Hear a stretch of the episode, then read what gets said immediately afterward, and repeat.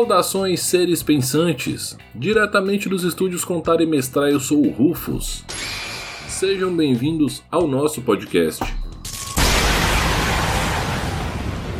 O podcast de hoje é um oferecimento dos nossos apoiadores do Catarse, catarse.me barra contar e mestrar, e é um oferecimento dos nossos amigos e parceiros, Hamburgueria Tom Artesanais, a Tribo Arquearia, o Sebo do Anderson e a Nuvem Voadora Bookstory. Galera, ano novo, temporada nova, começa aqui a terceira temporada do podcast do Contar e Mestrar. Vem muita novidade por aí, só que algumas coisas ainda não podem ser anunciadas porque não dependem apenas de mim para acontecer. Então, o que eu posso anunciar de certeza é que em fevereiro começaremos as lives lá na Roxinha, então se liguem na Twitch porque vai ter live do Contar e Mestrar sim. Enquanto não é fevereiro, bora falar um pouco mais sobre D&D. E hoje eu quero falar sobre o canon de D&D. Explosão Galáctica! E não, não é o canon de Cavaleiros do Zodíaco. O canon que eu estou me referindo aqui é o conjunto de histórias que dá base. Então a gente pode dizer que D&D tem vários canons, um canon para cada cenário. Ah, agora eu entendi! Agora eu saquei! Agora todas as peças se encaixaram! E para falar sobre esse tema dentro do D&D no momento atual, eu vou voltar um pouquinho no tempo, vou até junho de 2021 e eu vou pegar o artigo de Chris Perkins chamado O Canon de D&D. E eu já tô vendo alguém vindo falar. Ah, Rufus, esse é um artigo de um ano e meio atrás. Sim, ele é um artigo de um ano e meio atrás e eu aposto que você não leu ele. Tá certo, você não é obrigado a ler. Porém, a gente sabe que hoje em dia 80% da comunidade está pegando as informações no formato super rápido de vídeos, ou do Stories, ou do Reels, ou do TikTok, ou talvez um formato um pouquinho maior no YouTube, e muita gente passou por esse artigo sem sequer notar que ele existia. O autor desse artigo é o Chris Perkins. Quem é este Pokémon? Chris Perkins é o cara que coordena a equipe de desenvolvimento de histórias da quinta edição. Ele trabalha no meio do RPG desde a década de 80, ele começou como autor freelance de aventuras para Dungeon Magazine, escreveu vários artigos e várias aventuras como freelancer, até que nos anos 2000 ele foi para o estúdio Saga trabalhar no Star Wars Saga D20. E muita gente não sabe, mas o Star Wars Saga D20 ele foi desenvolvido na época em que a quarta edição de D&D estava em planejamento. E essas equipes trabalharam praticamente juntas nos dois projetos. E o Chris foi o cara que mais influenciou a quarta edição. No caso, o cara de fora da equipe, né? E essa influência, esse trabalho foi tão bem feito, fora o êxito que ele obteve no Star Wars Saga D20, que fez com que a Wizards pensasse ele para a equipe de desenvolvimento de histórias, de lore, da quinta edição de D&D. Bom, se tem alguém que pode falar de lore, é esse cara, né? Pode falar do canon. Ele realmente é a maior autoridade do assunto. Eu poderia fazer uma leitura da íntegra desse artigo, mas não é conveniente nem interessante, como eu costumo dizer. Vão lá, leiam e tirem as conclusões. Primeiro ponto dele que eu quero trazer é quando ele fala que cada edição de D&D tem o seu próprio canon. Isso não é novidade para ninguém, mas também nunca foi nítido. À medida com que o tempo passou e as edições mudaram, uma regra ou outra mudou e um ponto ou outro de cenário também foi mudado. Então, às vezes, o status de um NPC, de um reino, de uma magia ou de um item, ele foi alterado. E isso corrobora completamente a fala dele de que cada edição tem o seu canon. Se você comparar os materiais de Forgotten Realms do AD&D da terceira e da quarta edição, você vai notar algumas diferencinhas, e é disso que ele está falando. Um segundo ponto que ele fala, que é bastante interessante, é que o cânon da quinta edição começa nos três livros básicos. Então, para quem joga a quinta edição, o que importa da história começa no que é citado no livro do jogador, no guia do mestre e no manual dos monstros. E ele afirma isso também quando ele diz, inclusive no subtítulo da coluna, que é cada expressão de D&D tem o seu próprio canon. E o que, que ele quer dizer com isso? O que ele quer dizer é que cada game, cada quadrinho e cada aventura de D&D, seja ela oficial ou caseira, tem um canon próprio que eles não necessariamente se comunicam e que todos eles são igualmente válidos. Por um lado, isso é incrível, porque ele nivela em importância a sua aventura caseira e o suplemento oficial. Por outro lado, ele dá muito mais liberdade para quem vai criar as coisas para Wizards. Então, quem for escrever um roteiro de um game, de um quadrinho ou a próxima aventura a ser publicada, não precisa se preocupar em ferir ou não uma história super complexa anterior e existe um outro pontinho básico que é uma consequência disso. Através dessa abordagem, a Wizards não precisa focar em construção de cenário pré-existente. Eles não precisam gastar recursos, funcionários e tempo para desenvolver todo um cenário. Então, todo aquele cabedal de informações que a gente é acostumado a ter em todas as edições, ele não é necessariamente uma coisa obrigatória, principalmente na postura atual e na visão atual da equipe de desenvolvimento e história da Wizards ele ainda costura o seguinte nessa fala: manter algumas informações básicas ajudam apenas a coisa fluir mais rápido durante a criação. Por exemplo, saber que todo troll se regenera ou que gigantes do fogo, apesar de menores, são mais fortes do que gigantes do gelo. Ele ainda dá uma brincada quando ele fala assim: se na próxima aventura sair uma informação dizendo que Mark Southwell não é o xerife de Brinsander, e sim o xerife de Triboar, isso não vai influenciar em nada na sua aventura. E de fato não influenciaria. Só que aqui entra um outro ponto. O DD meio que criou, eu não vou cravar que foi o D&D que criou, mas de fato foi o jogo que mais usou disso, da história complexa e contínua para fidelizar seu público ao longo de mais de 30 anos. Essa macro história ou metaplot termo que o próprio D&D cunhou em cenários como Ravenloft e Planescape, o metaplot ele prende muito a gente essa macro história ela serve de inspiração para as micro histórias que nós criamos caseiramente. E sim acompanhar de uma edição para outra a evolução do cenário, a resolução de questões de forma oficial, como guerras, contendas, desavenças, casamentos, e N outras situações, principalmente intrigas cósmicas, né, atritos entre deuses. Isso é uma coisa que fazia parte da graça do jogar D&D e era algo que era importante, bastante importante inclusive para muita gente. Eu me recordo na virada da segunda para terceira edição, toda uma discussão sobre o que aconteceria com deus Bane, já que ele estava morto Durante o tempo das perturbações, ele foi assassinado por Sirik e houve um monte de coisinhas envolvendo Bane nos dois primeiros Baldur's Gate. Então, quando Bane ressuscitou oficialmente, eu estou falando de uma divindade ressurgir no D&D terceira edição, foi um evento grandioso. E isso moveu muita gente para aquele ponto do cenário, ajudou as pessoas a se localizarem.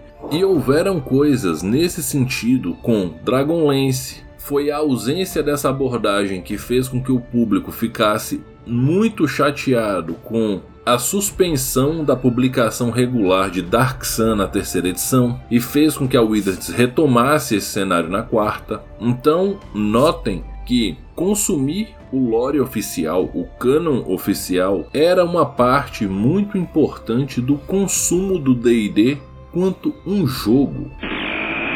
Existe uma fala dele nesse artigo que ele diz que a Wizards pensa as suas propriedades da mesma forma que a Marvel pensa. E aqui cabe um comparativo interessante entre o D&D e o universo Marvel. A Wizards não é a dona original do D&D. A dona original era a TSR, que assim como a Marvel entrou em falência na década de 90. A Marvel, antes de ser comprada pela Disney, licenciou algumas de suas marcas para a Fox e isso deu uma sobrevida para ela, mas o que importa é que a Marvel foi comprada pela Disney logo em seguida. A Wizards comprou a TSR. Duas empresas que não eram necessariamente dos ramos compraram dois expoentes de seus ramos. Porém, a similaridade acaba aí.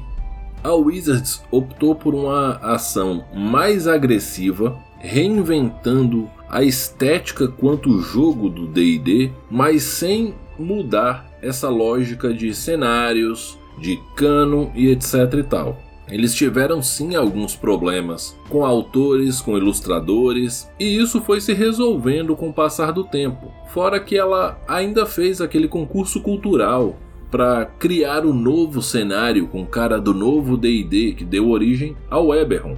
Ao passo que a Marvel foi comprada pela Disney e ninguém nem sentiu muito naquele momento. Porque, primeiro, a Disney comprou a Marvel meio que capada, já que alguns títulos de muito peso, como Homem-Aranha, X-Men Quarteto Fantástico, estavam em posse da Fox, e a Disney tinha um objetivo muito maior que era fazer com que a Marvel se tornasse um produto audiovisual rentável. Só que antes de meter as caras para o cinema, a equipe que dirigia a Marvel para a Disney fez uma reestruturação profunda que durou mais ou menos oito anos entre 2000 e 2007, quando saiu o primeiro Homem de Ferro. Observem que o primeiro Homem de Ferro é um sucesso de bilheterias e talvez da fase 1 do MCU seja a bilheteria mais expressiva, ao passo que em 2007 a Wizard estava lidando com uma consequência extremamente inesperada, que era a explosão da bolha especulatória do D20, que eu tanto falo aqui. De lá para cá, a Marvel só cresceu e a Wizards teve que surfar várias ondas de instabilidade em termos financeiros e comerciais. Como resultado, a Wizards começou a mudar algumas posturas e tomar algumas atitudes meio que defensivas. E a gente vê isso no cânon dos cenários.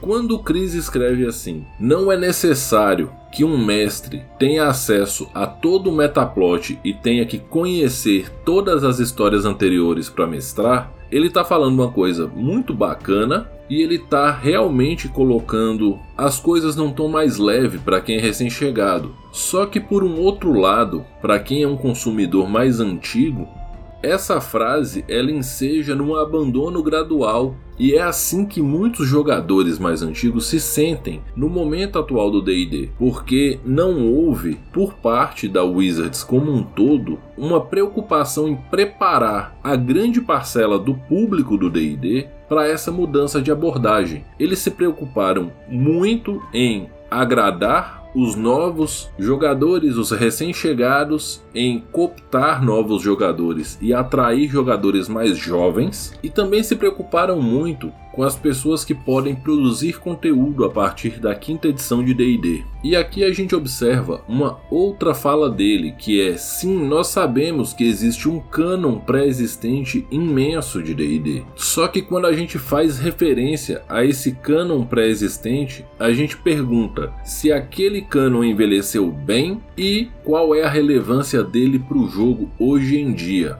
E é aqui que a coisa dá uma complicada, porque como há uma mudança de público-alvo, é muito difícil que algumas coisas tenham envelhecido bem. Já que, por exemplo, Ravenloft era escrito para uma parcela mais velha, lembrando que o cenário de Ravenloft tem uma fantasia sombria pesada em sua origem, tem vários temas densos e até a quarta edição, a classificação etária mais leve que Ravenloft recebeu foi 16 mais, o que já é um pouco pesado, principalmente quando você compara com o Guia Van Richten da quinta edição, que é livre para todas as idades. Aí novamente vem alguém dizer: Não, Rufus, ele é 14 mais. Se você observar o conteúdo do livro, você vai ver que ele é 14 mais por uma questão de especificidades da nossa legislação brasileira, mas que o conteúdo dele pode ser consumido sem nenhum problema por uma criança de 10 anos que não vai gerar nenhum estresse.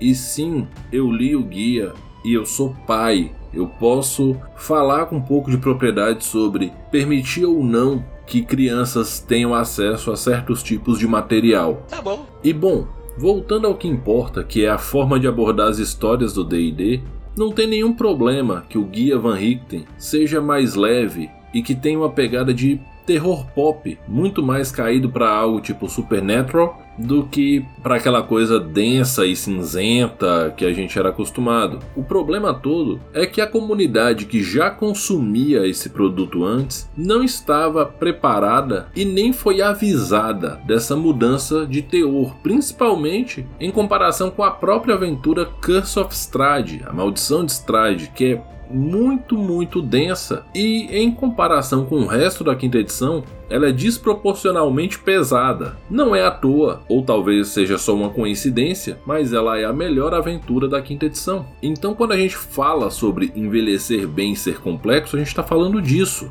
No fim das contas, o que a Wizard está fazendo é se eximir da responsabilidade de criar um macro cenário. Até aí tudo bem. O problema é, isso vai de encontro a uma política de mais de 30 anos, a um estilo de mais de 30 anos, e que é algo que a comunidade como um todo preza. Novamente, eu tenho a impressão de que a Wizards, quando fez essa mudança de paradigma, ela não estava preocupada com quem já é jogador antigo do D&D. Ela estava muito preocupada com quem está chegando agora e estava muito preocupada com a parcela menor, que é quem pode produzir conteúdo audiovisual de impacto com o D&D. E aí alguém vai me falar: "Ah, Ruf, você tá dizendo isso, mas a nova OGL quer monetizar em cima das streams e vídeos e todo o material feito por D&D". Pois é, a nova OGL quer isso e vai conseguir e o pessoal vai continuar fazendo, porque é rentável. Tem muita gente dizendo que isso vai derrubar o D&D como um todo, e eu acho que não porque eles não falaram ainda valores e porcentagens e coisas do tipo. E eu acredito que vai ser uma cota bem pequena porque hoje já há um mercado muito forte, muito cativo das streams de D&D, principalmente das streams de grandes produtores de conteúdo, Critical Role, Mestre Pedroca, RPG Planet, Azecos, Gruntar e vários outros criadores que são mestres e que têm um público regular de D&D. Eu acredito que sim, eles vão acabar sendo taxados e obviamente que o Critical Role mais do que todos os outros, mas eu acredito que essa taxação não vai ser algo necessariamente que vai alejar esses criadores. Eu acho que a Wizards fez isso de caso pensado sim para aumentar a receita. E isso tem muita ligação com essa lógica deles de tentar morder cada vez mais a parcela do público do game e também a parcela de público dos quadrinhos. Eles estão tentando morder isso de várias formas e tornar o D&D mais e mais pop só que é aquilo que eu disse há uns dias atrás, em um outro podcast. Eles estão cada vez menos fornecendo a base criativa que a gente era acostumado. Os cenários provavelmente vão voltar a ser apenas o fundo de grandes aventuras. A impressão que eu tenho, o que importa para eles é vender as aventuras que vão ser mestradas nesse grande console chamado Dungeons Dragons e todos os materiais para fazer com que isso rode online,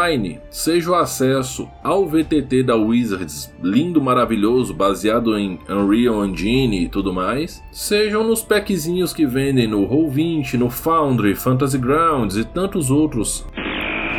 O que a gente vê nessa história toda do lore do D&D, que está dando mais ênfase, mais importância e mais protagonismo para o mestre, na verdade isso é a versão comercial barra vendável da postura da Wizards de se esquivar dos temas densos. A gente sabe muito bem que a Wizards ela tenta se mostrar inclusiva e antenada com os temas sociais, mas se ela puder simplesmente tirar o corpo fora e evitar a discussão, é isso que ela vai fazer. Então, quando um cenário deixa de ser publicado e tratado em profundidade, a Wizards elimina necessariamente um problema que ela vem tendo que lidar de forma bastante recorrente, que é as falas excessivamente agressivas para certas comunidades e certos grupos sociais. E sim, uma empresa grande precisa se preocupar com isso, mas é mais fácil fingir que não existe e dar uma desviada e empurrar esse BO